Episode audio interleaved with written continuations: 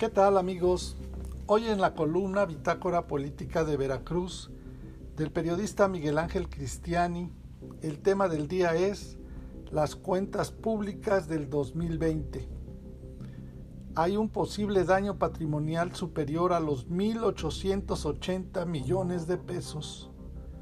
Se emitieron 1.994 observaciones de presunto daño patrimonial un largo y tortuoso camino para liberar responsabilidades.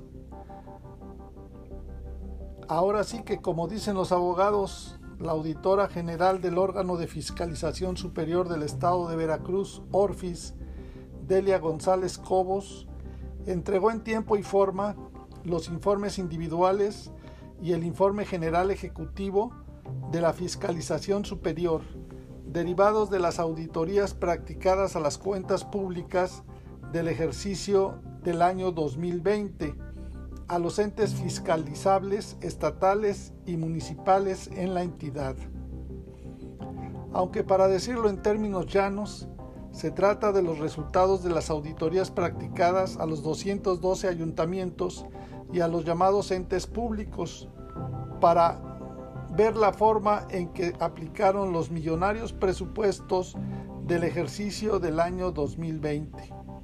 El resultado más significativo es que se estableció un posible daño patrimonial superior a los 1.800 millones de pesos.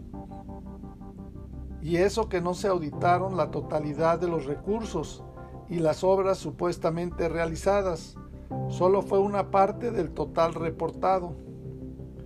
A estas alturas del partido, cuando ya los ayuntamientos están a unos días de dejar el poder, no pueden argumentar que no sabían que no estaban haciendo bien las cosas.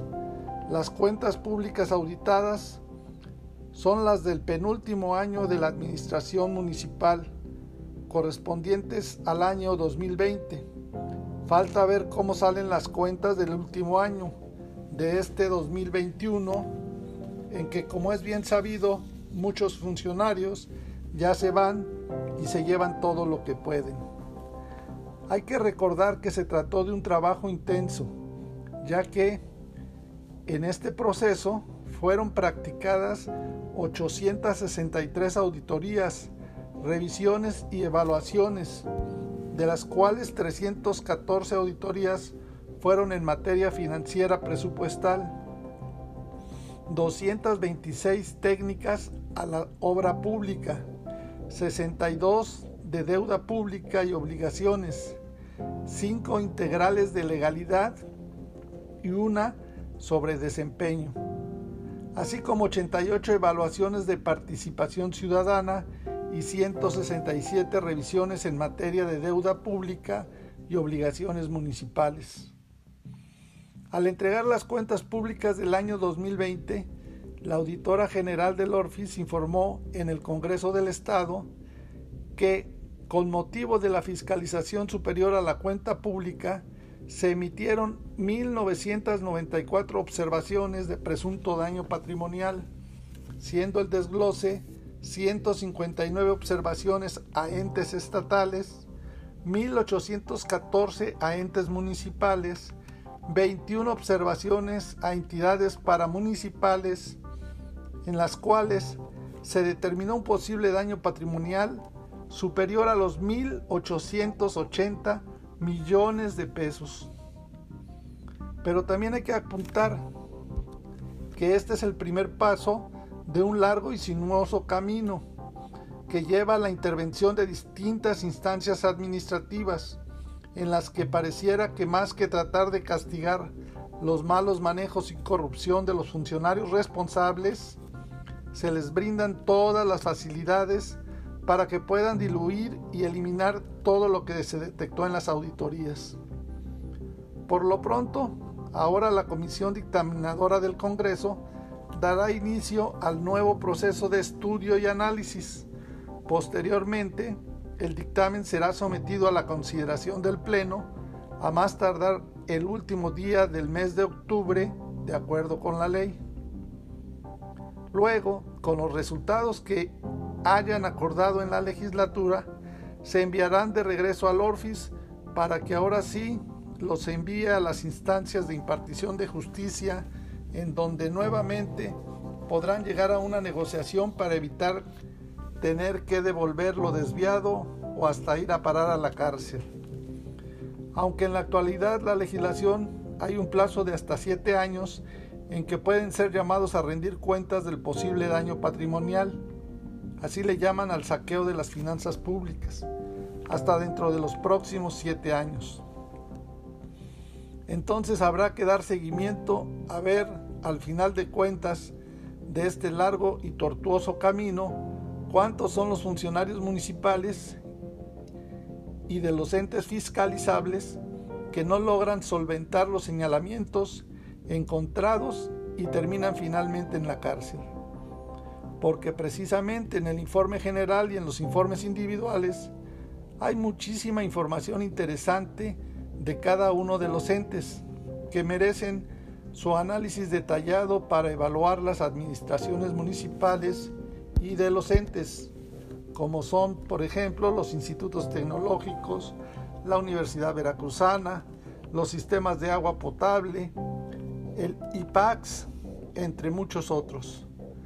Por lo pronto, gracias a la transparencia de la información, nosotros ya contamos con los archivos de los resultados de la cuenta pública 2020 que se entregó al Congreso y que nos permitirán hacer un desglose de los más significativos en las próximas entregas de Bitácora Política Veracruzana. Porque como bien dice Pancho López, el filósofo ateniense jalapeño, de todo hay en la viña del Señor. Y aquí también en las cuentas públicas hay de todo. Porque además no hay que olvidar que los resultados del año 2020 se deberán agregar a las detectadas en las auditorías de años anteriores y que a estas alturas del partido ya deben de estar en las carpetas de la Fiscalía General del Estado, la Contraloría General y la Fiscalía Anticorrupción. Ahí se pueden encontrar también la explicación de cómo funcionarios públicos de todos los niveles de gobierno ahora son propietarios de lujosas mansiones en los nuevos fraccionamientos de Jalapa. Y no precisamente construidos con créditos bancarios, sino que con presuntos desvíos millonarios.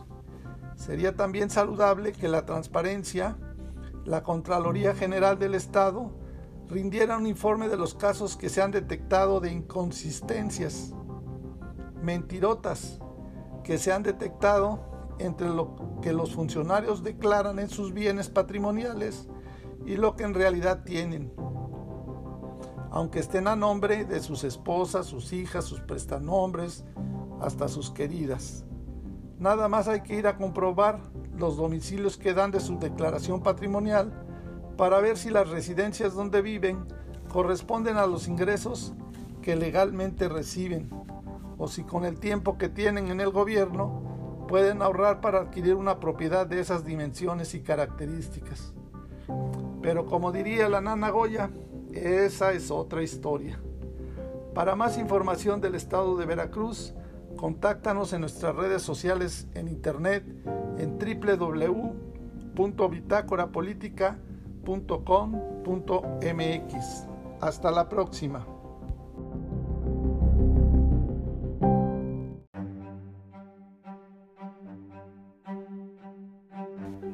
¿Qué tal amigos? Hoy en la columna Bitácora Política de Veracruz del periodista Miguel Ángel Cristiani, el tema del día es las otras preguntas de la mañanera. Lo que no le preguntan al presidente López Obrador, quiénes son los posibles candidatos a la gubernatura de Veracruz, hay preguntas por encargo que son patrocinadas por alguien. Como nosotros no somos del grupo de privilegiados reporteros invitados y llevados a participar en la conferencia mañanera del presidente Andrés Manuel López Obrador, de este martes 5 de octubre en el puerto de Veracruz, nos quedamos con las ganas de hacerle alguna pregunta a nuestro paisano sobre el Estado. Habría que aclarar primero que no se trata de una de esas preguntas por encargo, que son obviamente patrocinadas por alguien que quiere que el presidente se enganche y de manera sutil ordene que algún secretario o dependencia la atienda y les dé pronta resolución.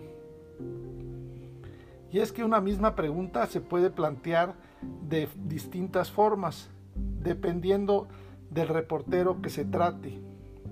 Entonces, tratando de recurrir al realismo mágico, resulta interesante hacer un ejercicio periodístico a la sana distancia.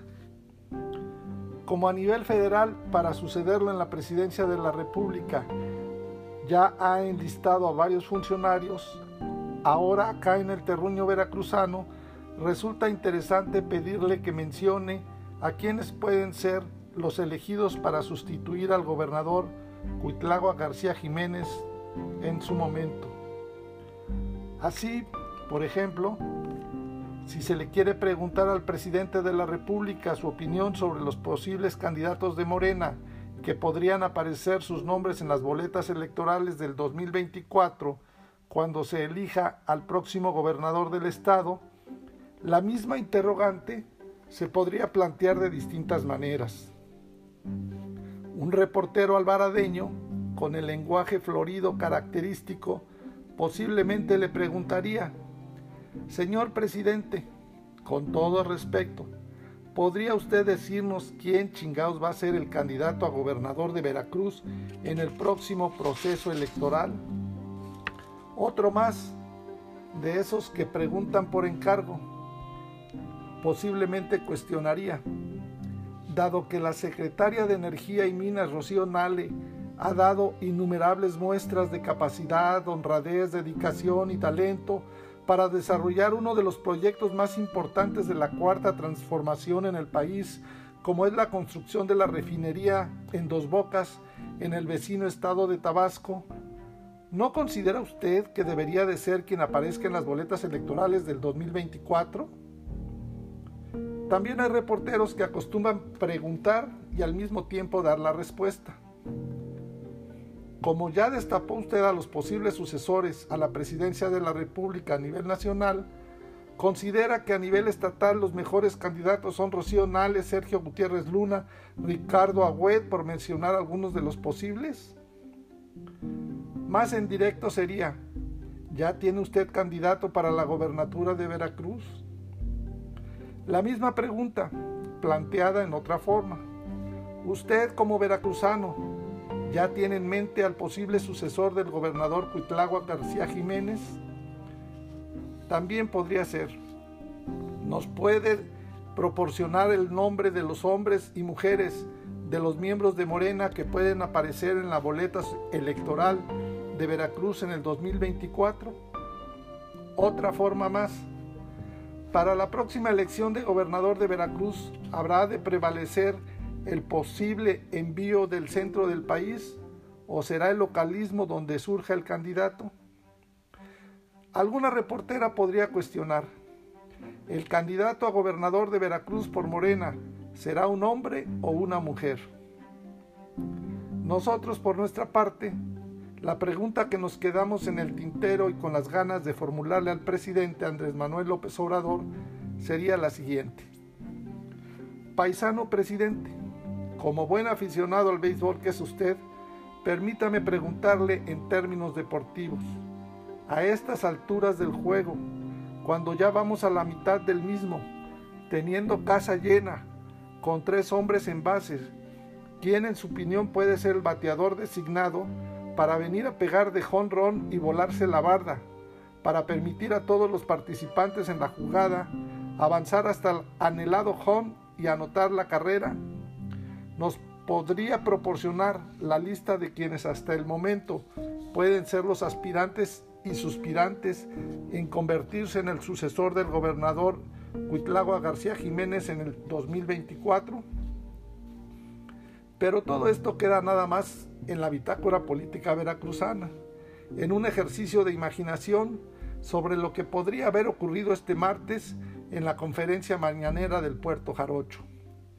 Como todavía no se aprueba la propuesta de que las preguntas de las conferencias mañaneras se hagan mediante el sistema de tómbola, como se hizo para sacar a los diputados de Morena, en donde se depositarían previamente las interrogantes para después en vivo y directo ir sacando algunas, nosotros tendremos que seguir esperando a ver si algún día nos toca la oportunidad de preguntarle al presidente Andrés Manuel López Obrador. Habrá que estar pendientes este martes para ver si alguno de los reporteros del puerto de Veracruz le pregunta al presidente sobre los posibles candidatos de Morena a la gubernatura, recordando lo que decía el político tuspeño, don Jesús Reyes Heroles, que en política la forma es el fondo y aquí también la forma de preguntar puede dar luz sobre el fondo. Para más información del estado de Veracruz, te invitamos a contactarnos en nuestras redes sociales en internet en www.bitácorapolítica.com.mx. Hasta la próxima.